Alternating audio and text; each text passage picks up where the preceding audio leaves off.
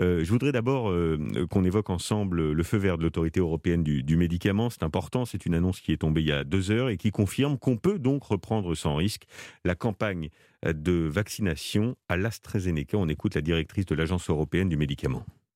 Ce vaccin est sûr et efficace. Le bénéfice de la protection qu'il offre contre le Covid et les risques de décès et d'hospitalisation est supérieur aux risques éventuels.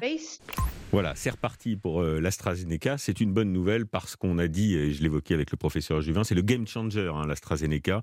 Il coûte moins cher, il est plus facile à conserver. Euh, les médecins peuvent euh, l'utiliser pour vacciner. Les pharmacies, on attend des, des, commandes assez massives, 4 millions par mois pendant les trois mois qui viennent. Est-ce qu'il faut reprendre la vaccination, Guillaume Tabar, je commence par vous, en élargissant les populations à qui on le propose? C'est une proposition qui commence à... On entend une petite musique qui monte dans la majorité, qui est notamment euh, euh, porté par des, par des parlementaires, et notamment François Patria, qui est le président du groupe En Marche à l'Assemblée nationale. Est-ce que ça peut être une manière euh, de défier la défiance des Français vis-à-vis de l'AstraZeneca Écoutez, oui, alors déjà, je pense qu'on aurait mieux fait de ne pas perdre les trois jours précieux que l'on a, que a perdus. On ne peut pas se le les renverser, mais c'est quand même. Enfin, moi, j'aurais sidéré d'une telle mesure de suspension avec une proportion de, de, de, de doute hmm. sur les fameux cas de thrombose qui, qui est plus faible que, qu'aucun médicament n'a, n'a, jamais le eu. Le doute est levé ce soir. Ben, le doute est levé, oui et non, parce que, euh, vous savez, le doute, euh, il faut 5 secondes pour l'installer. Oui. Quand un gouvernement, un président de la République dit je suspends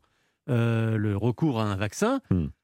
ça impressionne, ça et, ça sème, ça sème le, doute, si ce n'est la panique. D'où ma question, d'où ma question, Guillaume Tabar. Si 20% seulement des Français ont encore confiance dans l'AstraZeneca, ça veut dire qu'il y a 20% euh, de la population française qui sont OK demain pour se faire vacciner par l'AstraZeneca. Donc, est-ce que c'est à eux euh, qu'il faut se oui, s'adresser? encore, je n'ai personnellement jamais compris le, le, le, séquençage, si on peut dire, de, la vaccination. Je veux dire que s'il y a des gens qui ont des réserves, bah, tapis pour eux, euh, mais qu'on ne prive pas la... Surtout, enfin euh, quand on va, qu'on va être sans doute obligé d'aller vers un nouveau confinement, euh, attendons, espérons encore, mais euh, tel que c'est parti, on semble bien qu'on va nous annoncer ce nouveau confinement un peu, dur. si on veut éviter ça à tout prix ou si on veut pas ne revivre ça, le seul moyen, c'est la vaccination. Et je pense que tout ce qui pourrait être fait pour accélérer la vaccination, donc pour faire sauter tous les verrous, qu'ils soient en termes euh, d'âge, de conditions, etc. Euh, tout hmm. ça sera bienvenu. Alors jusque-là, euh, le public cible comportait les personnes présentant des comorbidités de plus de 50 ans et tous les plus de 75 ans et tous les professionnels aussi de, de santé, les pompiers et certains aides-soignants. Tiens, une question d'ailleurs pour vous, Bertrand Guidé. Est-ce que dans votre service, les soignants se sont vaccinés à l'AstraZeneca? Alors ça dépend de l'âge. Parce que les, les, les, personnels de plus de 50 ans ont été vaccinés dès janvier. Hmm avec euh, de vaccins ARN messager. Et euh, ensuite, euh, les personnels autres, c'est-à-dire moins de 50 ans ou sans comorbidité, on leur a proposé de vaccins AstraZeneca. Et alors, l'ont-ils accepté? Alors, oui, oui, jusqu'à maintenant, les gens. Alors, après, il y a toujours une, certaine défiance. Globalement, les médecins sont très favorables à la vaccination. La couverture vaccinale chez les médecins, elle est excellente. elle est un peu moins bonne chez les infirmières et encore moins bonne chez les aides-soignantes.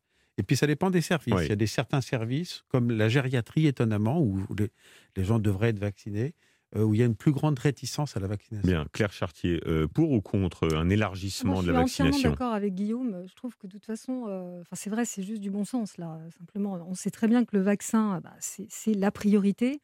Donc, en fait, ça se fait, ça se fait sur le terrain, ça se fait. Il y a des pharmacies qui déjà ont mis en place des listes d'attente pour des, doses qui ne seraient pas utilisées. bah, des gens qui ne sont pas dans les catégories viennent en profiter. évidemment, c'est logique, mais je pense que ça renvoie à notre vraiment notre rigidité française. nous faisons l'Express cette semaine un, grand dossier de couverture sur la vraiment la folie abyssale de la bureaucratie à la française. On donne des exemples donc qui montrent cette rigidité absolument dingue. Notamment, euh, il y a un exemple qui m'a marqué une agence régionale de santé. Le président de région demande à l'agence bon bah euh, ça serait bien qu'on forme des gens pour pouvoir réaliser des tests. Et en fait, l'agence commence à dire ah bah non, il faudrait que ça soit comme ci, puis comme ça, puis la certification. Résultat, ça a pris un mois. Oui mois. Bien. L'Italie euh, annonce euh, à l'instant qu'elle reprendra les vaccinations à partir de demain à l'AstraZeneca. C'est ce qu'annonce euh, le chef du gouvernement, Drahi. On attend donc peut-être une annonce hein, lors de la conférence de Jean Castex sur la, la poursuite ou non de la vaccination à l'AstraZeneca. On marque une pause, 18h39, et on se retrouve dans quelques secondes. À tout de suite.